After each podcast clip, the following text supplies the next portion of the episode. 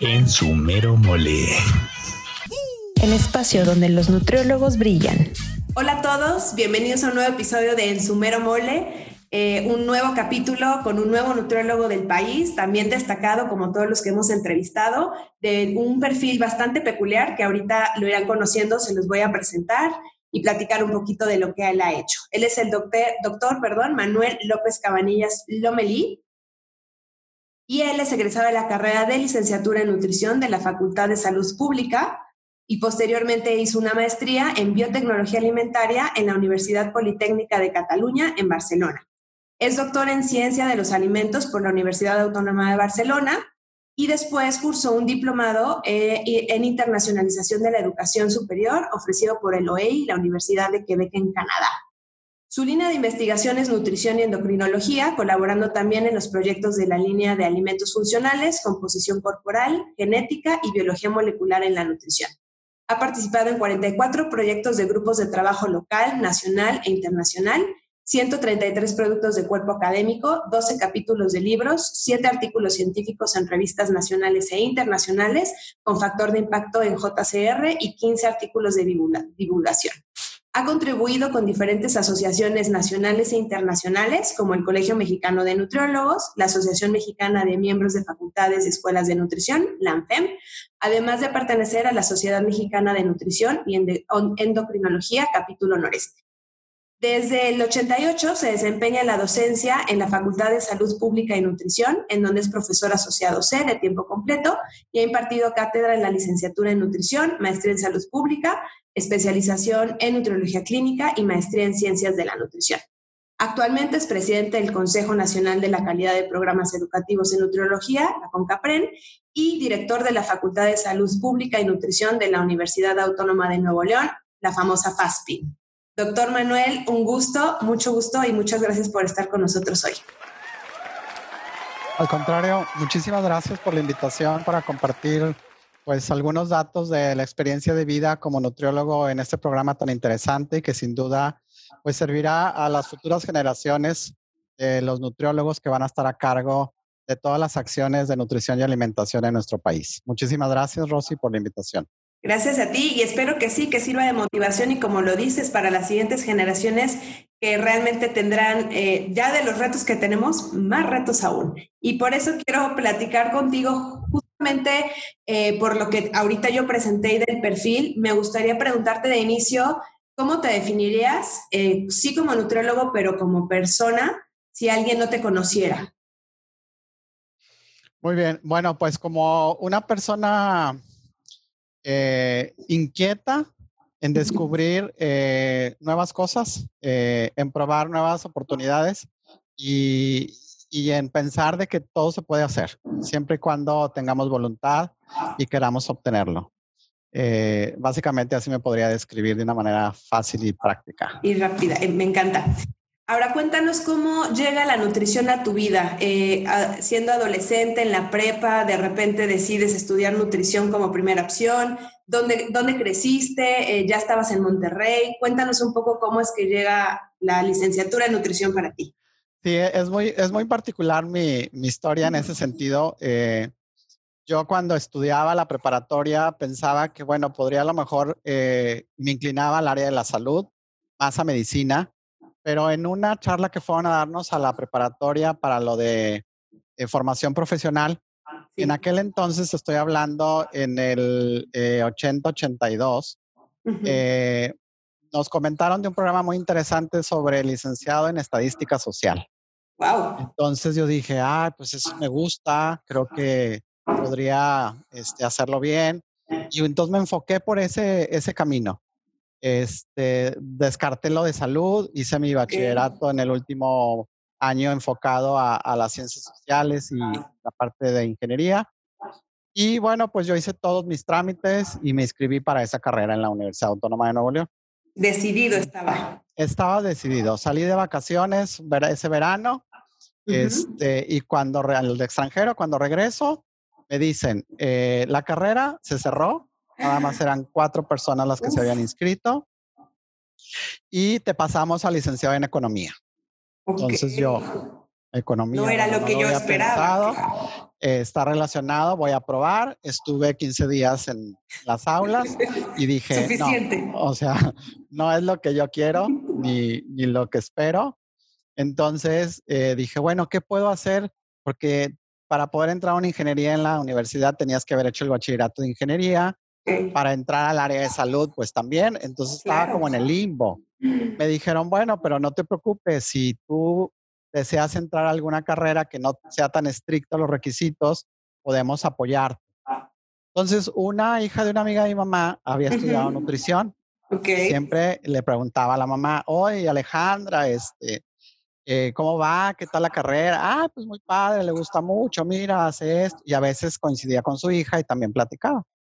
Entonces, en aquel entonces, la facultad tenía el programa tetramestral. Es decir, cada cuatro meses, pues iniciábamos un periodo. Y justo iniciaba cuando yo estaba decidiendo qué hacer, si me quedaba ese semestre sin estudiar o entraba a una carrera. Y esta era la única, nutrición. Y dije, bueno, pues nada pierdo. Y me gustaba algo de medicina y me gusta la alimentación, pues a lo mejor ahí es. Claro. Y así fue como llegué a, la, estudiar nutrición. De rebote, un poquito de rebote. Un poquito de rebote, un poquito por las circunstancias, un poquito porque a lo mejor en mi interior había algo que por ahí estaba, que no se había decidido en ese momento. Y bueno, pues empecé ese tetramestre muy bien. Dije, esto es lo que quiero y aquí me voy a quedar. Y aquí me quedo. entonces, bueno, pues así fue. Este, yo soy nacido en Ciudad de México, pero pues he vivido desde los tres años y medio aquí en Monterrey. Regio de corazón y de, habla, Manuel. De adopción y de corazón. Eh, toda mi formación ha sido en la universidad, en, en, el ámbito público. Este, y bueno, así fue como llegué a estudiar nutrición. Muy interesante. Y, y en el camino, eh, ¿cómo fue tu trayectoria Pensando, se me ocurren muchas cosas. Eh, ¿Qué pasó con tus compañeros? Si este tema de que había más mujeres que hombres impactó o no impactó.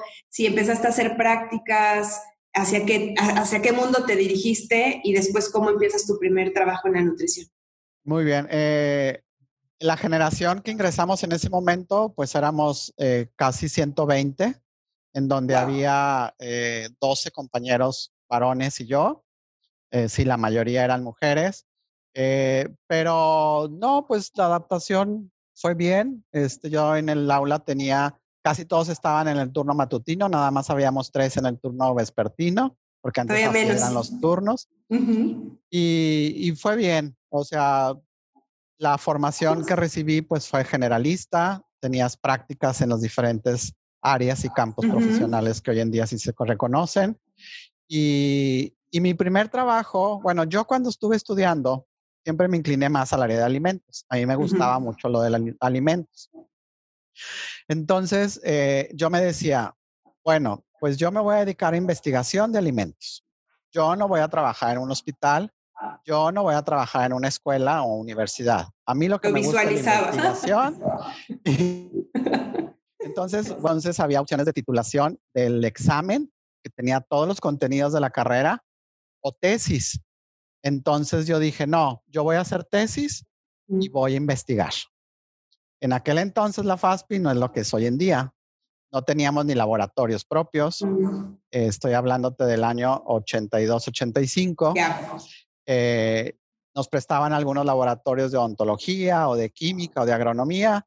Pero bueno, eso no fue un impedimento. Yo dije, pues vamos a tocar puertas en las facultades, vamos a preguntar quién te puede prestar un laboratorio. Y eh, el proyecto de investigación que desarrollé fue, en aquel entonces había una problemática importante de desnutrición en el país, en el mundo y en todos lados. Entonces, eh, pues me surgió la idea de crear o de formular un alimento de alto valor proteico y bajo costo, que contenía aislado de proteína de soya. Pero pues aquí no podía hacer nada, eh, pero en la Facultad de Ciencias Biológicas me facilitaron los laboratorios, me dieron apoyo, me guiaron y así fue como yo pude eh, hacer el, el, proyecto de investigación y bueno, presentarlo y yo solicité que fuera abierto el examen, que pudieran entrar quien quisiera. Este, ahí estuvieron mis padres eh, presentes y, compañeros y profesores y demás. Entonces, es que tan, tanto esfuerzo vale la pena mejor este, compartirlo, ¿no? Exacto, así fue y pues sí, este, todo bien, me aprobaron y después de una pequeña broma ahí de la secretaria del jurado que decía que había reprobado. No me digas, vaya broma. Hasta eso viví. Este, y así quedó. Eh, bueno, ya terminé. De hecho, me titulé cuando estaba haciendo el servicio social, que era, era factible a la edad de 20 años. Y eh, pues yo en algún momento les dije a, a los profesoras, eh, que la mayoría eran mujeres también, estoy interesado en trabajar en la FAO. Okay. Y, ah, pues qué buena aspiración, qué bien, este, inténtalo. Dije, sí, voy a intentarlo. Entonces escribí a la FAO. Okay. En aquel entonces recordemos que no había esta tecnología, era una carta que se iba, yo creo, por barco o si acaso en avión, si podías pagar las estampillas. Y, tarde que... yo le envié a la FAO, busqué y este, escribí. Me mandaron una solicitud. Wow. Llené la solicitud y la regresé. Al cabo como de seis meses, me contestaron y me dijeron que agradecían mucho el interés, pero que generalmente contrataban a personas que tuvieran al mínimo, al menos, perdón, 10 años de experiencia. Uy. Pero dije, bueno, o sea, me contestaron de la FAO. Claro, sí, ya, por supuesto. O sea, ya es y deja tú que te contestaron, Manuel, te animaste a escribir independientemente de lo que fuera a ser la respuesta, ¿no? Así es. Entonces dije, bueno, pues ya sé que hay que esperar 10 años, volver a aplicar. Pondré mi alarma. Exacto, de organizaciones. y bueno, lo comento porque a veces también los, los alumnos o los estudiantes pues tienen ambiciones muy válidas. A lo mejor las cosas han cambiado, a lo mejor ahora te dicen de inmediato 20. Claro. Y, y lo comento porque, bueno, esas metas y esos sueños pues hay que tratarlas de cumplir, ¿no? Como fue este caso. Bueno, pues total, eh, terminé el servicio social de un año, lo hice aquí en la Facultad de Salud Pública y Nutrición, pero yo quería algo de investigación, entonces pues me fui, y me fui de voluntario al servicio de endocrinología del hospital universitario. Entonces en las mañanas iba ahí y en la tarde venía a hacer mi servicio social aquí en la facultad. Pero antes de eso tuve la oportunidad de trabajar eh, como promotor eh, sanitario en la Secretaría de mm. Salud. Interesante. Eh, durante un año estuve trabajando cuando estudié y eh, estaba en el programa de regulación sanitaria, es decir, el área que vigilaba el cumplimiento de las normas sanitarias de las empresas productoras de alimentos. Entonces conocí muchas empresas pequeñas, desde una tortillería, una tostadería, hasta las grandes empresas productoras de alimentos, y pues tenía una gran responsabilidad, que era vigilar todos los aspectos sanitarios y su cumplimiento. Así es. Entonces, bueno, en aquel entonces, en la mañana iba a esa actividad, andaba como loco en toda la ciudad, en camión, este, llegando a las empresas y, y haciendo... Nada te frenaba. Las visitas de verificación, y luego ya en la tarde me venía aquí a la facultad. Cuando empezaron las prácticas que tenías que ir en la mañana y en la tarde a clases, pues tuve que suspenderlo. Pero fue una experiencia muy grata porque me permitió también conocer mucho de la tecnología de alimentos que se daba en la práctica. Así es. Bueno, pues entonces, eh, eh, cuando ya hice el servicio social y terminé, dije, bueno, pues a mí me sigue gustando lo de investigación. Y en algún momento me enteré de que había un programa de formación de investigadores en el INCITAS, que era el Instituto Nacional de Ciencias para la Atención de, los Infantes, algo así. No recuerdo exactamente ahora el título, pero estaba como director el doctor Cravioto, destacado pediatra, conocido por muchos de nosotros. Y dije, bueno, pues este, voy a intentarlo. Quiero irme a Ciudad de México, quiero empezar esa formación. Y afortunadamente, eh, el tío de, un tío de mi mamá, que fue médico militar, coincidieron como médicos en el Hospital ah, Infantil Federico Gómez. Y pues fue una forma también ahí de que más fácil se pudieron abrir las puertas. Este, y estuve cuatro meses en Ciudad de México en ese programa de formación, pero finalmente no era lo que esperaba, mm. este, ni veía el futuro como parte de la formación ahí. Entonces eh, me regresé, me regresé a Monterrey y pues a buscar trabajo, como todos tenemos que hacer, ¿no? En aquel entonces dije, bueno, el área de alimentos me sigue interesante, no interesando, no pensaba en, en, la clínica, por ejemplo, que todos salíamos y queríamos nutrición clínica. Varias compañeras empezaron a colocar en el IMSS. Este, eh, había oportunidades, sin embargo yo decía, no, ya, yo no quería en hospital, yo no quería en hospital. ¿Sí estabas convencido de que eso no? De que eso no, pero espera más adelante. Eh, ok. Este, veo un anuncio en el periódico que dice, importante cadena nacional busca eh, personal para apertura de nuevo restaurante en Monterrey. Ah, solicitamos gerentes y subgerentes con formación en el área de alimentos o nutrición. Mm. pues aprobar, ¿por qué no? Entonces ya fui a la entrevista. En su mero mole. Y resultó pues que sí, era para la apertura de una cafetería, una cadena muy conocida, es, por decir el nombre, no creo que haya problema. No. Este, Tox, el primero ah. que iba a abrir aquí en Monterrey. Y entonces, pues bueno, eh, pasé las pruebas para ser aceptado y, me dieron ahí el cargo de subgerente. Estaba en un área totalmente diferente a lo pensado. Sí. Y, eso es lo que les cuento, exacto, aquí a los, a los alumnos, que las oportunidades se presentan y que necesitamos tomarlas. Agarrarlas. O dejarlas pasar, pero no te arrepientas. Así es. Entonces, eh, pues estuve ahí en, en Talks, interesante, desde cosas que no habías visto en la carrera. Claro. Otras que sí, que había que ponerlas en práctica. Muy joven, 21 años, eh, un poco de choque a nivel laboral porque pues los empleados eran de mayor edad, las, las este, todos los el personal, tanto cocineros como meseras, pues eran lo doble de mi edad casi. Verdadero reto, ¿no? Exacto, que le dieras una orden tú a ellas, pues te veían, ¿y tú quién eres? ¿O qué onda? Exacto. Sí. Bueno, estuvo en cuatro meses y en eso una compañera de generación eh, le ofrecen la jefatura del Departamento de Nutrición del Hospital Universitario aquí en mm. Monterrey. Ok. Y un día me llama y me dice, oye Manuel, hay una oportunidad para que estés como subjefe del departamento. Me gustaría mm. mucho que te vinieras a trabajar conmigo. Hay muchos planes, yo sé que podemos hacer muchas cosas. Le dije, adelante. Va. Recuerden que había dicho que no iba a trabajar en hospital. pero, pero siempre se puede cambiar de opinión. Pero es sabio cambiar de opinión. Entonces, eh, pues llegué al hospital. estuve ocho años en el hospital ah, trabajando. Wow, no sabía, muchos años. En ese lapso fue cuando me fui a hacer la primera maestría, eh, la de biotecnología alimentaria a la Politécnica de Cataluña. Regresé y continué unos años en el hospital. Y bueno, por todas las áreas del hospital, tanto los servicios de alimentación como la parte de consulta, la parte de investigación, se desarrolló mucho el departamento, eh, se reconocía al nutriólogo como parte del equipo de salud, se avanzó en muchos aspectos eh, a nivel hospitalario, el tema de nutrición, este, hasta un momento que, bueno, hubo cambios de director y bueno, ya no resultó ser lo mismo.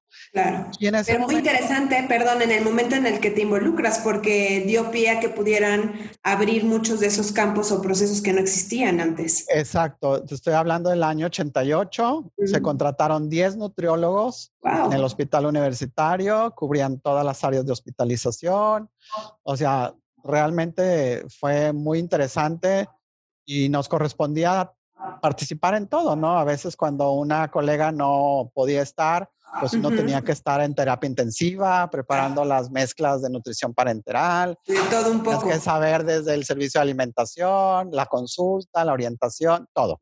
Entonces, fue una muy buena experiencia y a la par de la facultad me empezaron a invitar como instructor. Ya. Para que recibiera a los alumnos que iban a hacer mm, prácticas. Claro. Entonces así estuve por algunos años y posteriormente, bueno, pues ya me invitan a, la facultad como docente, algo que tampoco había pensado.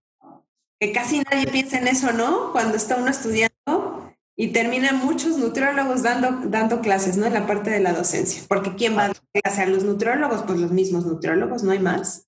Exactamente. Entonces, bueno, con la experiencia que tienes, pues es muy bueno compartirlo, ¿no?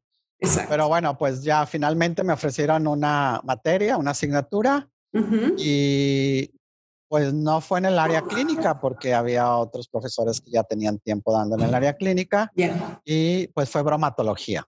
Fue la Mm. primera unidad de aprendizaje materia que yo impartí. Todavía tengo alumnos egresados de esa primera generación, muy buenos amigos que se acuerdan perfectamente de las clases y ¿Qué tal? me vacilan, ¿verdad? De que el huevo, el huevo está compuesto por no sé cuánto. Oye, para hacer bromatología es un, un gran reto y es, es muy satisfactorio que se acuerden, ¿no?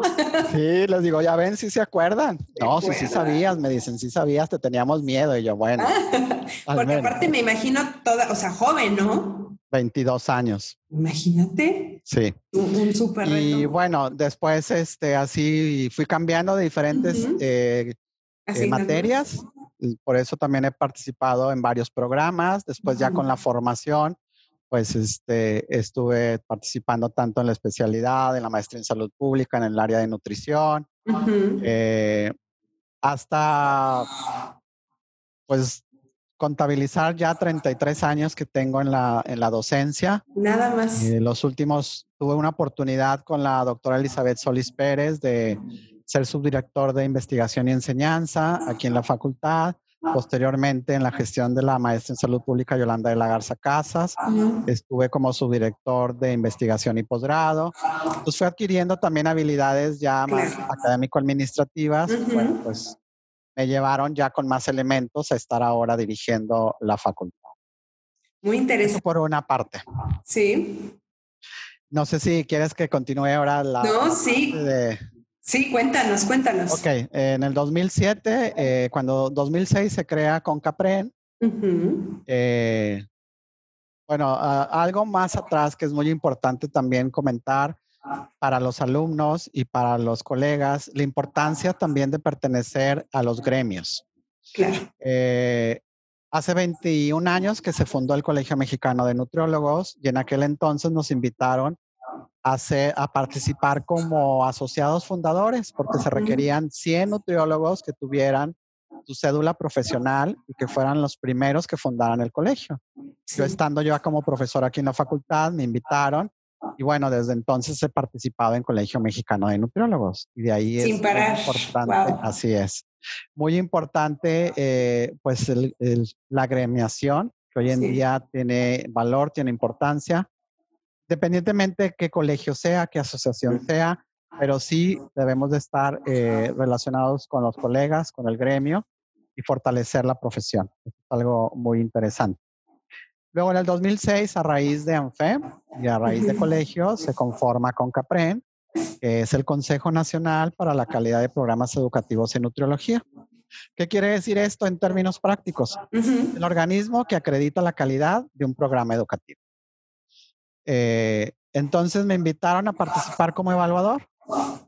Para evaluador, como otros colegas de todas las, de muchas universidades del país que han participado. Y pues así he estado participando con este otro organismo importante en el país, en el área de la calidad de la nutrición, con CAPREN.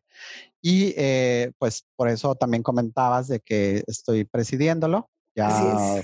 Si no hubiese presentado la pandemia, ya no sería el presidente, pero con esta situación Pero aquí seguimos. los cambios y seguimos trabajando. Entonces, eh, pues es Un ratito más.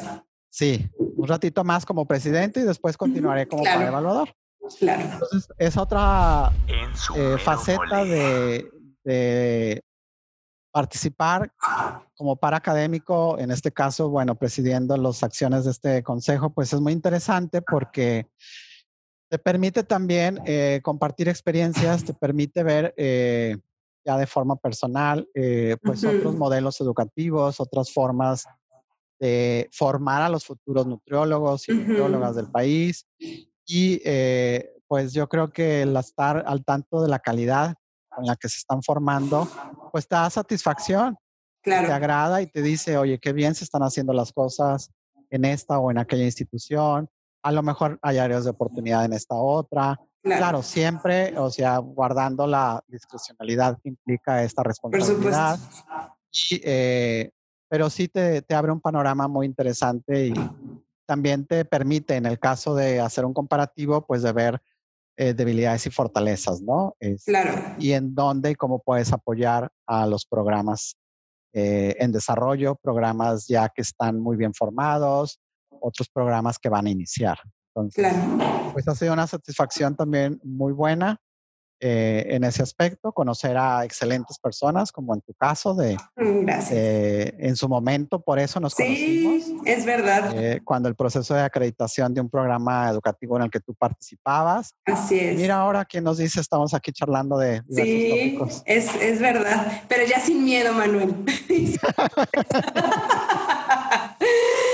sí, pero fíjate, la verdad es que muy interesante lo que dices. Por un lado, eh, esta parte del colegio y que qué bien nos hace pensar en que los nutriólogos en el país nos sumemos como gremio y que caminemos como hacia el mismo, mismo sentido, ¿no? Cada quien como con sus eh, detonantes y sus particularidades, pero creo que nos viene bien, ¿no? Esta invitación de, de formar parte de los grupos de trabajo, porque así primero conocemos cómo se están haciendo las cosas en otros estados, por ejemplo, y cómo podemos fortalecer al gremio, que pareciera que de repente los nutriólogos trabajamos cada quien por su lado y, nos hace falta como agarrarnos de la mano, ¿no? Y una manera con calidad y con sentido, pues es el colegio o algún otro de los, de los grupos de trabajo, ¿no? Así es, y hacía referencia de, bueno, al colegio en primer término, pero bueno, muchos de nosotros conocemos que han surgido muchos colegios o asociaciones en los estados.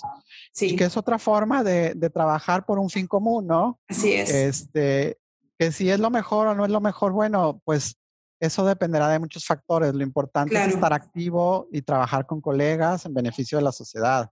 Así Porque si trabajamos de forma individual, pues no se alcanza lo mismo que todos en equipo.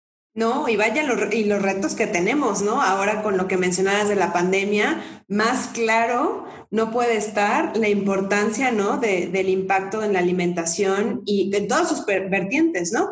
Hoy tenemos muy en, a flor de piel, sí, el tema de las enfermedades crónicas, pero también el tema del etiquetado, y entonces estamos con el enfoque hacia la persona, pero el enfoque hacia los alimentos. Mucho por hacer, muchos retos, y que sí nos viene bien como tener la perspectiva más amplia y trabajo en equipo, ¿no? Así es. Indudable, o sea, indudablemente eh, la suma de esfuerzos nos va a dar más frutos que, que trabajar aisladamente individualmente. Sí, nos viene bien reconozco que el, profesional tiene una parte de su actividad laboral individual muy valiosa, muy, muy buena, muy este, retribuible, pero también podemos hacer algo eh, de forma conjunta, ¿no? Claro, totalmente. En la sociedad. Sí, de acuerdo. Y por en este caso, perdón, como nosotros, pues que estamos a cargo o dirigiendo la formación de los futuros nutriólogos, pues es una colaboración muy importante que estamos haciendo a la sociedad. Sí. El, estar al pendiente de este proceso formativo y un compromiso y una responsabilidad social. Entonces, te digo, cada uno de su ámbito, pues puede participar y sumar a esto. Totalmente de acuerdo. Oye, en el tema de Concapren, justo sumando esta parte de la calidad, Tú con esta experiencia ya de evaluador, con tantos años y ahora en la presidencia, ¿qué ves como los grandes retos que tenemos las universidades ante los retos que tiene el nutriólogo allá afuera? Porque pareciera, o personalmente lo que visualizo es, bueno, hay una formación del nutriólogo en el país, de cierta manera, en diferentes este, modelos educativos. Y después salen allá afuera con diferentes ramas de la nutrición y pareciera que estos números espantosos que tenemos no cambian, ¿no? O sea, ¿qué está pasando en el proceso? ¿O qué, ves tú que nos hace falta en las universidades para abonar? En su mero mole. Yo, yo considero, o sea, desde dos ópticas. Una óptica propia de, la, del sistema universitario o de los modelos, pero en ese aspecto yo creo que lo que nos está faltando es ver más hacia futuro. Mm. sabemos que hay una realidad, esa realidad es presente y tenemos que actuar, pero queremos que se mantenga esa realidad o podemos pensar que eso va a cambiar si cambiamos la forma en que se formen los profesionales. Ya. Entonces, mucho se ha hablado que eh, quien está ahorita en formación va a estar trabajando en aquellos oficios o trabajos que ni siquiera existen actualmente. Sí, real. ¿Y qué pasa con el tema de, la formación del nutriólogo? Yo creo que eh, tenemos que pensar en eso, pensar en que mientras que un alumno que entra a un programa va a tardar cinco años, en cinco años ya cambió todo lo que está ocurriendo. Entonces, creo que tenemos que trabajar más desde la forma de plantear escenarios futuros, eh, en destacar o fortalecer esas habilidades propias que el profesional podrá hacer por cuenta propia, independientemente que lo hayas formado o no. Mucho se ha hablado de las habilidades blandas, que ahora son muy importantes, pero además de las habilidades blandas o, o las competencias, este, requiere tener esa visión a futuro porque lo seguimos formando para decir, a ver, un paciente tiene esta patología y requiere este tipo de alimentación y nutrición, porque no pensamos, esta persona no va a tener esa patología porque tú hiciste anticipadamente un proceso de prevención enseñándole esto, esto, esto y esto, y entonces no se va a presentar. Claro, claro. Sí, y a lo mejor estas futuras generaciones que están ahora formándose y las que vienen en los próximos 5 o 10 años, pues les va a tocar atender a los niños que ahorita están entre 0 y 5 años. Sí, sí, sí. Y si repetimos el modelo curativo, curativo, curativo, nunca vamos a salir de este gran problema que tenemos de salud en, México. Totalmente de acuerdo. Ese, es desde esa óptica. Luego desde la otra óptica, pues que eh, el gobierno, la sociedad, reconozca la figura que tiene el profesional de la nutriología en, los entornos, en la sociedad y en el área de la salud. Es algo que se ha avanzado mucho. Yo no estoy de acuerdo en algunos colegas que han dicho es que no nos consideran. Sí, lo que pasa es que son recién egresados que están enfrentándose a algo que, que no habían vivido, pero quienes tenemos ya más de 30 años en el medio, sabemos que hemos avanzado. claro, porque has visto todo el proceso, ¿no? Así es, te digo, cuando en el 88 yo estaba en el hospital y decíamos que éramos nutriólogos, y bueno, ¿y ustedes qué hacen? O sea, pues esto, esto, esto y esto y esto. Ahora saben qué hace un nutriólogo y qué puede hacer. Eh, falta a lo mejor un reconocimiento, sí, laboralmente en el sistema de salud, que se tiene que ir ganando poco a poco. Sí, que ahí va. Es, esto que ahí va. A un reto que al final de cuentas pues es parte de la responsabilidad de uno, ¿no? Como nutriólogo, de qué estás haciendo y cómo sumamos para que eso pase, ¿no? Sí. Totalmente. Y fíjate que si me regreso tantito a lo que decías de los, de los programas, eh, también está el reto de cómo trabajarlo en dos sentidos. Primero, eh, si uno se da cuenta cuando van a estudiar nutrición y ahora los que ven los programas, la emoción de ver eh, toda esta parte curativa, mientras también el programa nos hace falta tal vez el enfoque de ver materias en donde hay más eh, promoción de la salud y prevención, toda la parte ¿no? Eh, previa a la enfermedad, pero está esta parte de la emoción cuando ven la parte muy clínica los, los alumnos, ¿no? Los prospectos, porque tenemos todavía esta perspectiva del nutriólogo hacia la parte curativa del tratamiento muy clínico. Ah, eh, sí, sin duda, pero por eso algunos programas en el mundo ya han evolucionado. Exacto. O sea, y han evolucionado en el sentido de que hasta en la denominación que se les atribuye eh, es la diferencia en el sentido de los que van a ir enfocados hacia la parte preventiva y de promoción de la salud y los que van a la parte clínica curativa. ¿Sí? que tiene que existir todavía, ¿no? ¿Qué está, ¿Qué está pasando? Pues que a lo mejor los programas educativos en el país tendrán que sufrir un cambio importante y con un enfoque bien definido. Cuando antes se hablaba de que la formación debería ser generalista y que era la mejor, hoy en día no hay seguridad total de eso. A lo mejor hay que enfocar muy bien y decir, este programa, tú vas a egresar de este programa y tu ámbito laboral principal va a ser la promoción y prevención de la enfermedad, la promoción de la salud y la prevención de la enfermedad. Y orientar esos contenidos, esas competencias, esas habilidades, pues para que sea un buen comunicador y pueda realmente llegar a la población, para que tenga habilidades de este tipo, que en este momento no estamos seguros que lo estén teniendo. Claro, sí. Porque es tan amplio el panorama que nos enfocamos a un poquito de esto, del otro y de aquello. Entonces, pues a lo mejor eso es lo que tiene que suceder puede ser cambiar el enfoque y empezar a, considerar líneas específicas, ¿no? Muy interesante, para ahí que nos vayan escuchando, pudiera ser una buena opción para ir rediseñando todo el, enfoque, ¿no? Así es, Y platícanos, doctor, hacia el lado de la investigación, porque en el proceso entiendo, y por todo lo que platicamos al principio de tus publicaciones, la investigación ha estado en tu vida. ¿Cómo ha sido este proceso y cuáles han sido los mayores retos? En esta parte, cuéntanos un poco también a qué tema estás enfocado, qué es lo que, a lo que te has dedicado y que podrías, como en un mini resumen, decirnos qué has este, plasmado en estas eh, investigaciones porque a veces nos espantamos con el tema de investigación y los alumnos como que le quieren huir, a diferencia de ti que desde un principio dijiste investigación, investigación, investigación. Sí, eh, bueno, también las, las este, oportunidades que se presentaron en el tema de investigación, pues después de, tener esa experiencia en la formación, en la tesis de licenciatura, ya cuando estuve en el hospital empezamos a hacer investigación también en nutrición. Ya. recuerdo eh, que, bueno, decían los médicos, ay, ¿ustedes qué van a investigar? ¿Qué podrán investigar? Qué mal. Entonces, eh, le planteé a, Adriana, la, jefa, la colega eh, del departamento, le digo, oye, ¿por qué no hacemos, siempre observábamos que los médicos en el expediente ponían dieta para diabético 50, 20, 30. Y esa era su indicación. Y listo. Eh, y listo. Y entonces decíamos, ¿y él cómo sabe que eso es lo que requiere el paciente si no hizo una evaluación, si no hizo nada?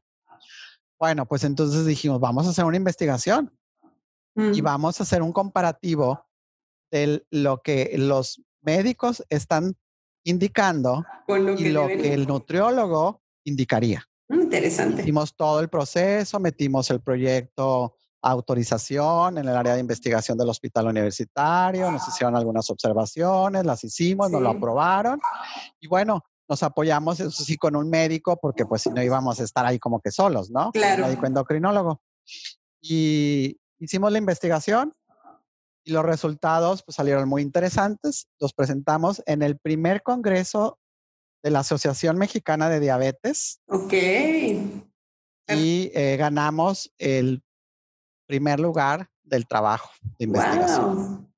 Entonces, en ese ámbito seguimos investigando. Después, ya aquí en la facultad, pues también poco a poco empezamos a involucrarme en aspectos de investigación porque sabían que me gustaba.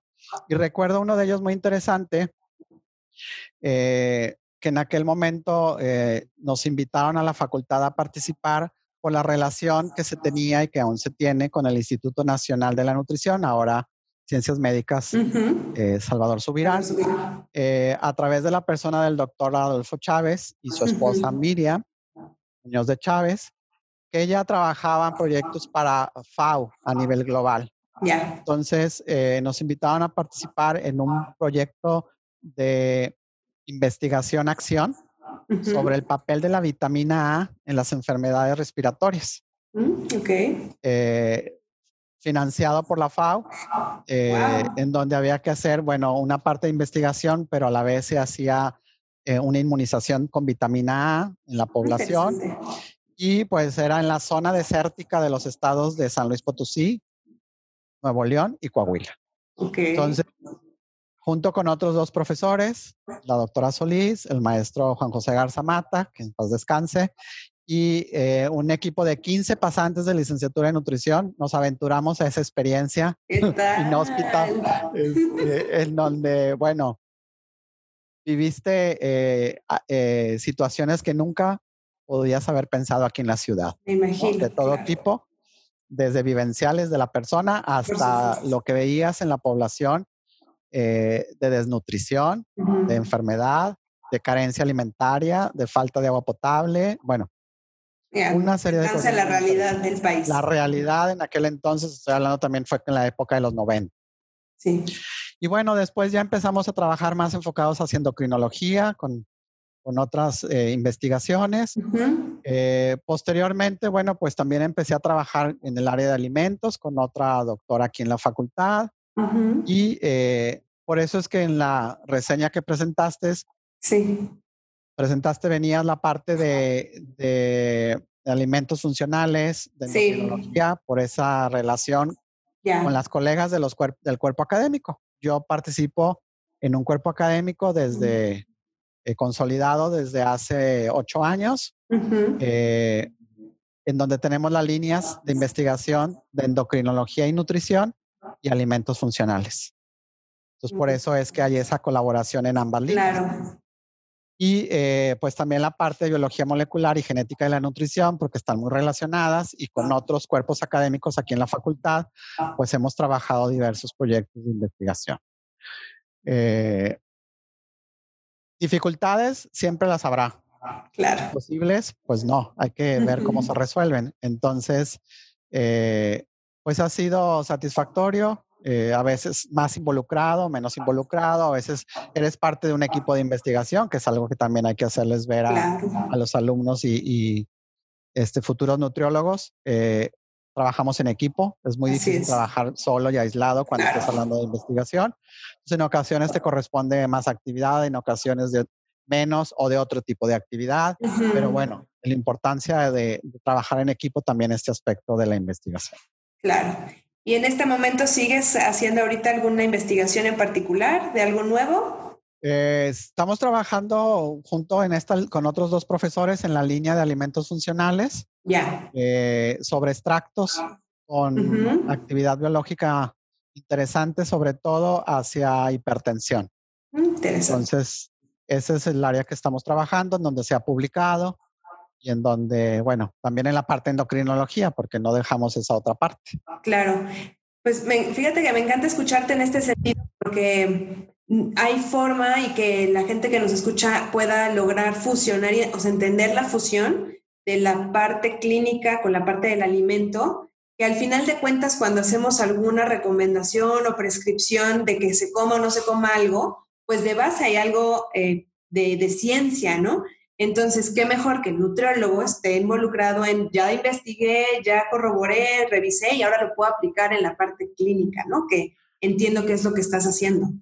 Exactamente, y, también eh, trabajar y respetar a las demás profesiones. Claro. Porque bueno, este, dentro de este grupo de, de profesores, pues hay una doctora en ciencias con formación en microbiología de alimentos, hay un doctor en ciencias con el área más de tecnología, Claro. Eh, yo desde la parte de nutrición y ciencia de los alimentos, entonces hay una complementariedad de las profesiones, del conocimiento y de lo que puedes hacer. Claro. Muy diferente a cuando piensas que como nutriólogo vas a poder hacer todo. O sea, hay que reconocer limitaciones para podernos formar o bien eh, invitar o colaborar con otras profesiones, que es la única forma que podremos avanzar. Claro, y espero que con esto no se espanten y más bien se motiven a decir, bueno, si me sumo a la investigación, sé que va a haber o tengo que fomentar el trabajo en equipo de las diferentes disciplinas, no creyendo que uno va a dominar todo en la, en la investigación, ¿no? Y pensando en la primera investigación que nos comentabas, me quedé con, con ganas de escuchar un poquito. ¿Cuáles fueron esos resultados? ¿Se parecía o no las prescripciones? Eh, no, había una diferencia. Había una diferencia abismal en, en las este, recomendaciones dietéticas que hacía el médico y pues ahí se evidenció que la formación pues no la tienen en la parte dietética y, y que era importante respetar eh, pues al nutriólogo, ¿no? Por supuesto. También fue una de las maneras de irnos posicionando el equipo de nutriólogos en el hospital pues para ver es, que, que, vieran esa situación, ¿no?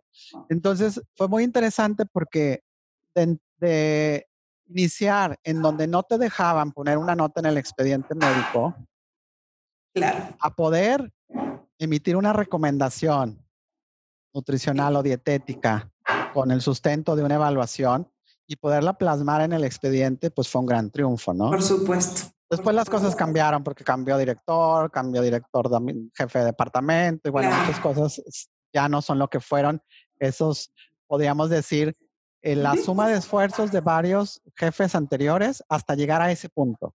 Después de ese punto, pues se vino otra vez para abajo. Lástima, me, me, duele decirlo porque pues es nuestro hospital universitario, pero también hay que reconocerlo porque... Pasa, ¿no? Este, pasa y, y qué lástima que no hemos podido todavía eh, cambiar esa situación. Pero bueno, son muchos factores los que están inmersos. Por supuesto, pero está el antecedente, ¿no? Y ojalá los que nos escuchen, al final de cuentas esto se puede aplicar y en lugar de tener esta visión del cómo no y cómo me limitan y es que el médico, porque esto que tú dices de hace 20 años, 30 años pasa hoy. O sea, todavía tenemos escenarios en donde no se reconoce, en donde el médico es el que decide, Y otra vez llegamos al punto que tú decías de cada quien su, su parte y su disciplina. Y vale la pena que vean esto como una motivación de, ¿y qué pasa si yo replico esta investigación que tú hiciste en donde yo trabajo y con evidencia demuestro cómo si es importante eh, el gremio, ¿no? Entonces, ojalá que con esto eh, varios se animen a demostrarlo. Sí, yo creo que, que en aquel entonces, bueno, pues fue algo aventurado, fue algo que sí hicimos bien, o sea, de hecho fue reconocido en ese congreso que te comento, pero yo creo que la situación es muy diferente porque ahora tenemos una formación sólida, la mayoría de los programas en investigación, tenemos las herramientas, sabemos en su caso que no las tengamos, dónde localizar o cómo obtener la información. Para esto que te estoy hablando hace 30 años, tenías que pedir los artículos y esperar a que fueran solicitados en la biblioteca donde tenía el contacto, que se hiciera una fotocopia y te los enviara. A los alumnos, ahora ustedes se sorprenden porque o les hace común de que aquí lo buscas en un segundo, nosotros teníamos que esperar meses para tener la información. Sí, sí, sí. Entonces, por mayor razón, ahora las, las habilidades y los medios que existen era para que esto estuviera ocurriendo diferente, ¿no? Totalmente. tengo la evidencia donde tú me estás diciendo es esto, pero la realidad de este metaanálisis, de esta revisión sistémica, claro. aquí dice que no. Entonces, y rápido lo puedo obtener. Sí, hoy ya tenemos el colchón de, investigadores que han estado demostrando y haciendo, y hoy, claro, estamos a un clic de simplemente tener esa información, ¿no?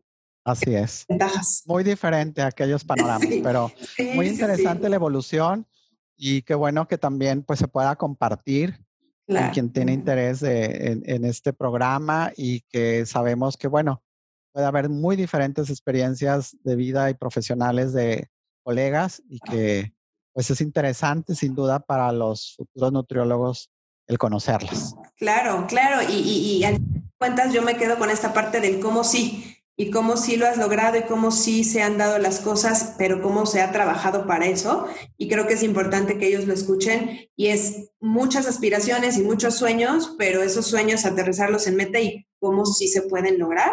Creo que es fundamental, pues hoy estamos escuchando tu historia del, del cómo sí. Exacto, del cómo sí y de, y, o sea, y de lo que realmente requieres hacer y te cuesta esfuerzo, dedicación y tiempo para llegar a. Exacto. O sea, cuando comenté de que trabajaba y estudiaba, pues no era nada sencillo. Cuando compartía los trabajos también, porque, bueno, yo estaba en la mañana en el hospital y en la tarde en la facultad. O sea, estaba ocupado 14 horas del día. Entonces, es una serie de esfuerzos que dices, bueno, para llegar a estar donde quieres estar, cuesta. Cuesta. Y ya hay que dedicarse. Así es. Sí. ver que va con unas cinco o seis horas al día sale. Digo, no, no quiere decir que sea el único ejemplo y hay que repetirlo. Tal vez ahora es diferente, pero lo que yo quiero transmitirles es que sí hay que esforzarnos por lo que queremos obtener y lo, a dónde queremos llegar. Claro. Oye, Manuel, ya para ir cerrando, si te, nos quitamos eh, imaginativamente la, la, bata de nutriólogo, ¿cómo es un día del doctor Manuel López Caballero? Eh, un día sin trabajo de nutriólogo? De todo, o sea, desde la mañana, de no, pues de nutriólogo yo estoy casi segura que no te la quitas nunca. No, no, pero por ejemplo, un, un domingo donde no estoy como nutriólogo. Cuenta, ándale, cuéntanos eh, un bueno, domingo. Pues me gusta eh, como hobby la jardinería. Entonces el domingo es la oportunidad que a veces, o sea, en el jardín, pues te pones ahí al riego, al cuidado de las plantas. bonito. Este, a estar en contacto con la naturaleza, que es satisfactorio y muy interesante y, muy bueno en este momento también. Este, tengo la fortuna de tener un pequeño jardín que serán cuatro, serán ocho metros cuadrados, pero está verde, hay flores, eh, y dices tú, bueno, es el espacio que tuve en esta cuarentena para no estar encerrado, que al menos respirar un poco de aire diferente, se valora mucho. Y bueno, la lectura también me gusta leer. este, ¿Qué tipo de lectura haces? De todo. Más que todo novela. O sea, novela, novela ficción sin llegar a tanta ficción porque ya una, la vida es una ficción, ¿para qué quiero más ficción? Eh, me gusta también eh, la cocina, no lo hago mal. Entonces, bueno, es el día que a lo mejor me pongo a cocinar algo, lo comparto a veces con la familia, con mi madre, mis hermanos. Entonces, eh, ver televisión o series, sí, pero también aquellas que me dejen algo, no nada más estar ocupando el tiempo por estar haciendo por pasar, nada sí, claro, sí, y, sí, sí, y estar viendo las series. Siempre busco algo que me deje, una película que tenga algún mensaje, una serie que te permita ver algo más allá. Algo que sume, ¿no? Algo que sume. Y básicamente así es un día no de nutriólogo. No de nutriólogo. Y un día de nutriólogo, cuéntanos, ¿cómo es? Y un día de nutriólogo, bueno, pues eh, temprano, ahora con la responsabilidad de la dirección de la Facultad de Salud Pública y de Nutrición, Ujú. pues llegar temprano este, aquí a las instalaciones, eh, revisar eh, aquellos pendientes que haya que hacer. Bueno, primero, ya sabes, hoy nos saturan con correos electrónicos, tener Sí. que revisar los correos electrónicos, priorizar de cuáles se contestan, Ujú. cuáles eh, se pide apoyo para ser contestados o confirmados. Ya Ujú. tengo en mi escritorio lo que hay que revisar, lo que hay que firmar. Llega el, a lo mejor el momento de la clase, pues hacer la clase, eh, ver la parte administrativa, la parte financiera, la parte académica. Entonces, bueno, a veces, pues si llego siete y media, eh, hay días salgo a las seis, hay días que salgo a las ocho de la noche. Depende. Depende de las actividades Claro. eh, o reuniones a nivel central con rector, con secretarios, este, o otras actividades que hay que hacer también en las comisiones en las que perteneces, en el consejo universitario. Que Casi pues- no estás involucrado en nada, Manuel. Más lo de Concapren, más lo de investigación, más lo de Claro. todo lo que ya conté. Sí, sí, sí. Entonces, sí, así sí. es un día este, habitual. Sin embargo, lo que sí, por ejemplo, a menos que sea muy urgente, eh, decido no llevar nada a casa.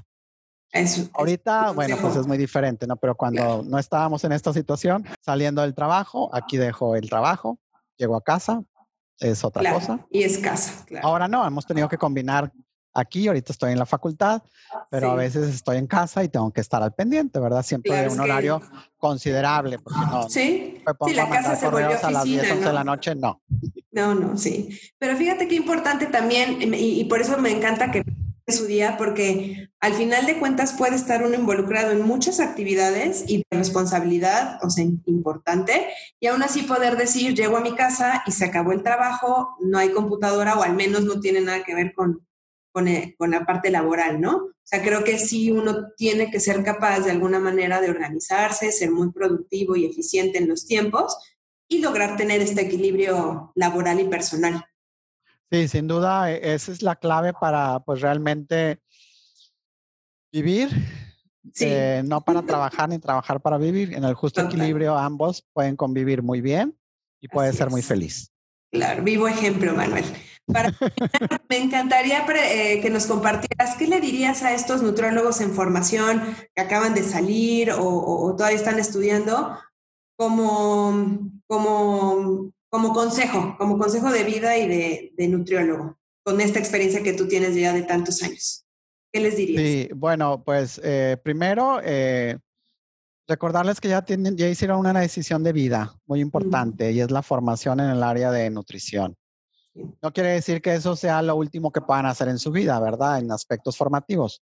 Si finalmente no les agrada, tienen la oportunidad de estudiar otra cosa. Claro, Pero yo sé que la mayoría están ahí, se han mantenido porque les agrada y quieren dedicarse a ello. Entonces, hacer las cosas con pasión. Yo creo que cuando haces las cosas con pasión, todo es diferente.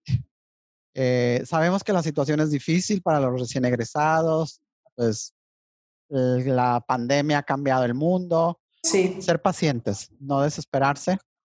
Eh, habrá oportunidades sin duda. Hay que buscar y crear esas oportunidades también. Eso. Y eh, yo creo que eh, el ser constantes en algo que sueñen y que piensen que puede ser bueno, este, hacerlo y, y siempre pensar en que hay oportunidades. O sea, es muy triste cuando escuchas a un joven decir, no, es que esto está muy mal, no tenemos oportunidad de nada, nos ha tocado una vida muy difícil. En Mm. todos momentos hemos, la humanidad ha tenido vidas difíciles Claro. y mucho, muchos hemos salido adelante y se puede hacer. A lo mejor batallando más, batallando menos, pero siempre hay una forma de hacer y llegar a donde nos planteamos. Eso sería mi consejo, no desistir, constancia y vivir la vida con felicidad. Pues muchísimas gracias, te agradezco el tiempo, el espacio en tu agenda, con todo lo que nos platicaste ahora, lo aprecio todavía más.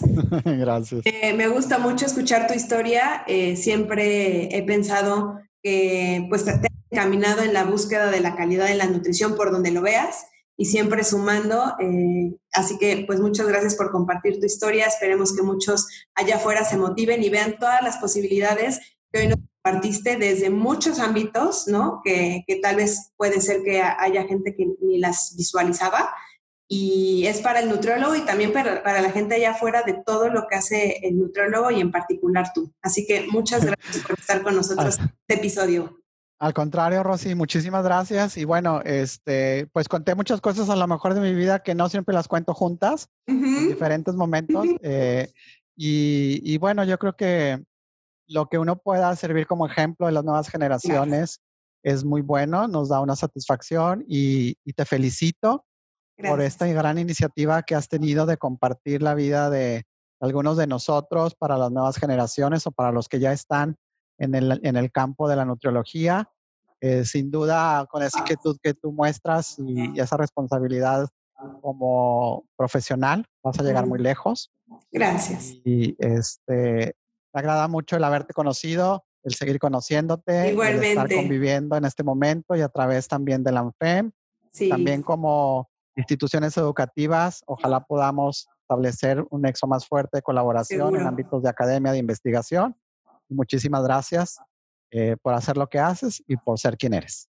Ay, gracias, Manuel, te lo agradezco y la verdad es que qué bueno que con el texto laboral nos conocimos y pues seguiremos coincidiendo seguramente en muchos espacios y que mucha gente te, te siga conociendo a través del podcast, que esa es la intención, de que la viva, eh, la viva imagen del premio está en cada uno de ustedes y qué mejor ejemplo que, que escucharlos a ustedes y se motiven los que están allá afuera empezando haciendo sus pininos. Así es. Muchísimas gracias. A ti. Eh, gusto en saludarlos a todos. Este fue En Sumero Mole. Adiós. En Sumero Mole. El espacio donde los nutriólogos brillan.